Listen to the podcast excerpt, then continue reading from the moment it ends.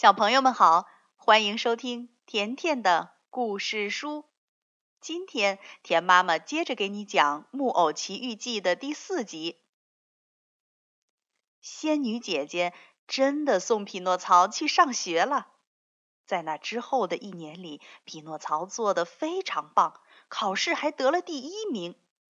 仙女十分高兴，对他说：“匹诺曹，明天把你的同学都请来。”我准备了好多好吃的，我们要开一个盛大的宴会，因为你马上就要变成一个真正的孩子了。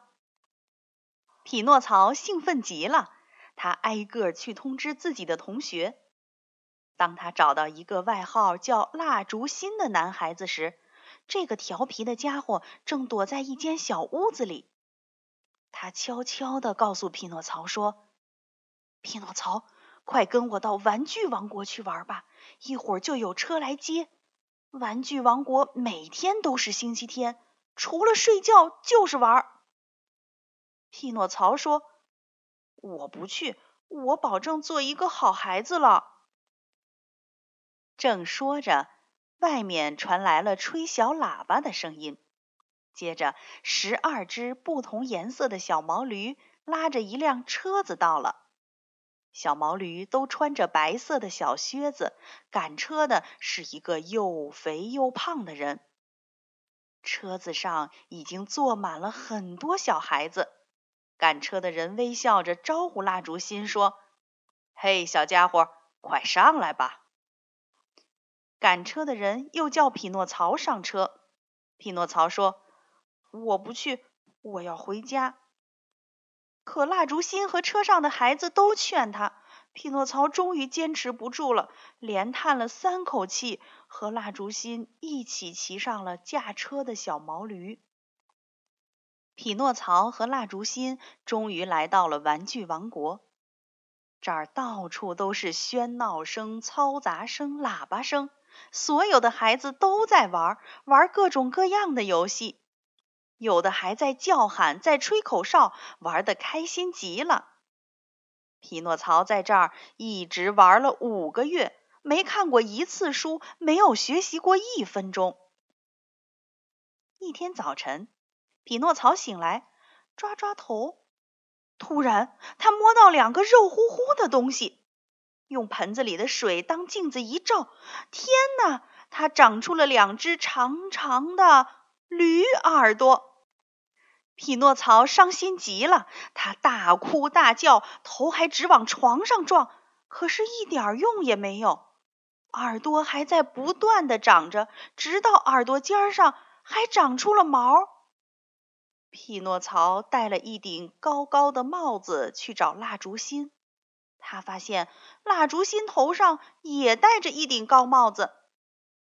蜡烛芯说：“呃。”我膝盖受了伤，医生让我戴帽子。匹诺曹也说：“呃，我脚上长了个茧，医生也让我戴帽子。”说完，他们俩沉默了一会儿，一起把帽子摘了下来，一看，都笑了。忽然，蜡烛心喊道：“天哪，我我站不住了，我站不住了！”他的身体弯曲了下来。匹诺曹也一样，他们的两只手变成了两条腿，身体也长出了毛，背后还长出了尾巴，想开口说话，却发出啊哦啊哦的驴叫声。正在这个时候，胖胖的赶车人来了，他看到蜡烛心和匹诺曹都变成了驴，满意的笑了。赶车人用两根皮带拴着他们，牵到市场上去卖。蜡烛心卖给了一个农夫，匹诺曹卖给了马戏团。新主人把匹诺曹安顿在马棚里，喂他吃干草，还用鞭子抽他，让他学会跳舞和鞠躬，然后把他拉到戏台子上去演出。一天，匹诺曹正按照主人的命令在戏台子上跑步转圈儿。突然，他发现观众席上有一位美丽的太太。啊，是青发仙女。匹诺曹想喊，可是喉咙里发出的是驴叫声，仙女听不懂。主人在他鼻子上狠狠地打，匹诺曹摔了一跤，腿瘸了，今后再也不能表演了。主人不再给匹诺曹吃一点东西，把他牵到了市场上去卖。一个人走过来看了看，说：“嗯。”我只肯出两毛五分钱买它，用它的皮做一面鼓。买驴的人付了钱，把匹诺曹牵到海边，在他脖子上绑了一块很重的石头，然后推到海里，想等着驴子淹死。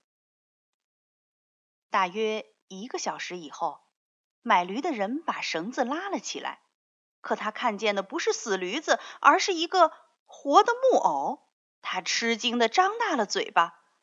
匹诺曹告诉他自己是怎样变成驴子的，刚才在海里又是怎么变成木偶的。原来是青发仙女让鱼游过来，吃掉了他的尾巴、长耳朵，还有身上的驴皮，使他恢复了原形。买驴的人听完后很生气。他逼着匹诺曹要他还回自己的买驴钱，匹诺曹没办法，只好一转身，扑通一声跳进了海里。小朋友，匹诺曹跳进海里之后会淹死吗？他还能见到仙女姐姐，还能变成真正的孩子吗？明天田妈妈接着给你讲。《木偶奇遇记》的最后一集。好了，今天的故事就讲到这儿了，再见吧。